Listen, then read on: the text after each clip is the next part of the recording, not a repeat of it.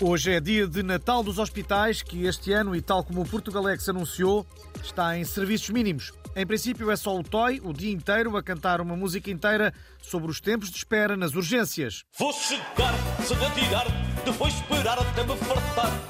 Toda a noite, toda a noite. O Portugalex recolheu o testemunho de um idoso que não conseguiu fugir do Natal dos hospitais por estar acamado. Filho, filha, se estão a ouvir isto, por favor, venham buscar-me aqui ao Natal dos hospitais, que isto é um inferno.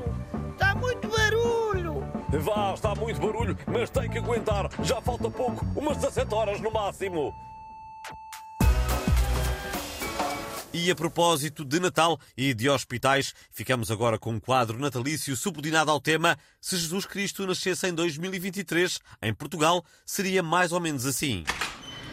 Ai, José, finalmente chegamos. Finalmente chegamos ao hospital. Jesus está quase a nascer. Abram alas. Vem o Messias. Oh, oh, minha querida, onde é que você vai? Não viu nas notícias que a urgência da obstetrícia do Amador Sintra está fechada? Ai, ai, mas é que já me rebentaram as águas. Vai nascer o Filho de Deus. Olha, outra a tentar meter uma cunha. Oh, querida, por mim, tanto se me dá se é filho de Deus, se é o filho do Presidente da República. Esta urgência está fechada. E a do São Francisco Xavier também. E a do Hospital de Lourdes, idem. Ai, ai, então o que é que eu faço? Ai, Oh, querida, faça o parte em casa. Deve haver um tutorial no YouTube a explicar como é que se faz. Ou então tente o Hospital de Braga. Se arrancar agora, daqui a umas 4 ou 5 horas está lá.